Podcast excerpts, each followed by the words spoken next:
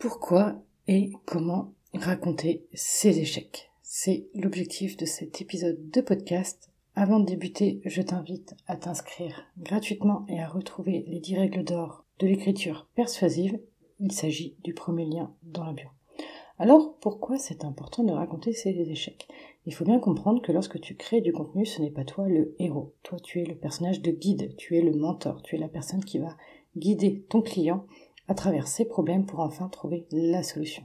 Dis-toi que même de toute façon, les super-héros ont leurs failles. C'est d'ailleurs ça qui les rend humains. C'est leur vulnérabilité qui fait qu'on va pouvoir s'identifier à eux. Eh bien, c'est la même chose avec ton audience, avec ta communauté. On veut se sentir proche de toi. On veut pouvoir s'identifier à ton parcours, à qui tu as été, à qui tu es et à qui tu veux devenir. En plus, raconter ses échecs, ça fait de toi une anti-vendeuse de rêves. Si tu es comme moi, tu en as peut-être probablement marre de ces vendeurs de rêves qui te promettent la Lune, Mars et Jupiter en restant le cul vissé sur ton canapé. Le fait de raconter tes échecs, ça va te permettre d'être vulnérable, de te montrer humaine, de te montrer tel que tu es et de mettre en avant cette part d'authenticité qui fait que tu es unique. Alors maintenant, comment raconter ces échecs? Il ne va pas s'agir de raconter Bien évidemment, il va, choisir. On va définir ce que toi, d'abord, tu souhaites raconter, mais aussi, bah pourquoi? Quelles sont les meilleures histoires à raconter pour venir connecter avec ton audience, pour créer cette identification avec toi? Donc, tu vas choisir une histoire, une anecdote que ton client a déjà rencontrée ou qu'il pourra rencontrer dans son futur. Lorsque tu vas raconter cet échec, tu vas injecter des émotions et des mots puissants. Tu vas venir te livrer à cœur ouvert. La meilleure façon de faire ça, c'est de se replonger dans l'émotion dans laquelle on était quand on a vécu cette situation.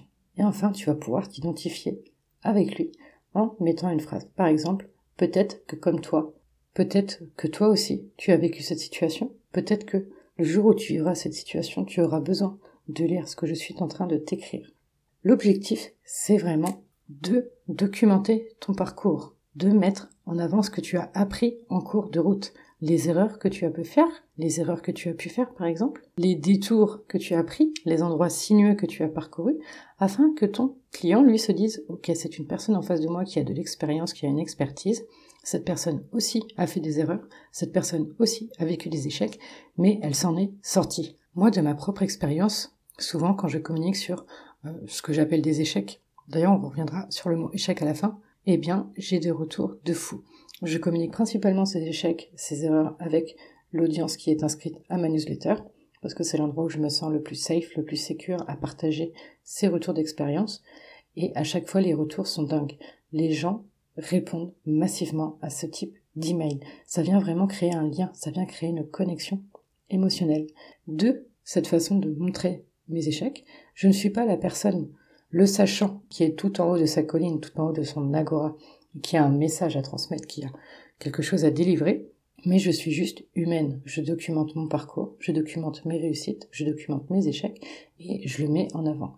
Et d'ailleurs, ce mot échec, moi, il me tient vraiment à cœur parce qu'en France, on a vraiment de nombreuses difficultés avec ce mot-là. Comme si, en France, on devait tout réussir du premier coup. Comme si, en France, le voisin, on devait se comparer au voisin et on était en compétition avec le voisin, alors que on peut clairement grandir ensemble, on peut apprendre des autres, on peut apprendre des erreurs des autres et aussi de leur réussite. Donc l'échec, c'est quoi? Eh bien, on échoue tous d'une certaine manière. Si tu veux, t'as pas lassé tes lacets de tes chaussures du premier coup. Tu n'as pas réussi, peut-être, à cuisiner une purée maison du premier coup. Tu as testé, tu as testé jusqu'à se trouver la bonne formule. D'ailleurs, si tu veux aller plus loin sur le sujet de l'échec, moi je te recommande le livre de Monsieur Pépin qui s'appelle Les Vertus de l'échec et qui vient dégommer comme ça toutes ces croyances qu'on a et tout de même ce conditionnement qu'on a par rapport à l'échec. Une fois que tu as compris que l'échec c'est juste une marche de plus qui te permet d'arriver à ta réussite, à son succès, alors tu es beaucoup plus en paix avec l'échec et tu es beaucoup plus en paix à mettre des choses dans la matière et ensuite à partager ces déboires avec ton audience pour créer vraiment ce lien très fort avec ta communauté. C'est tout ce que je voulais dire pour aujourd'hui. Je te dis à demain et d'ici là, prends bien soin de toi.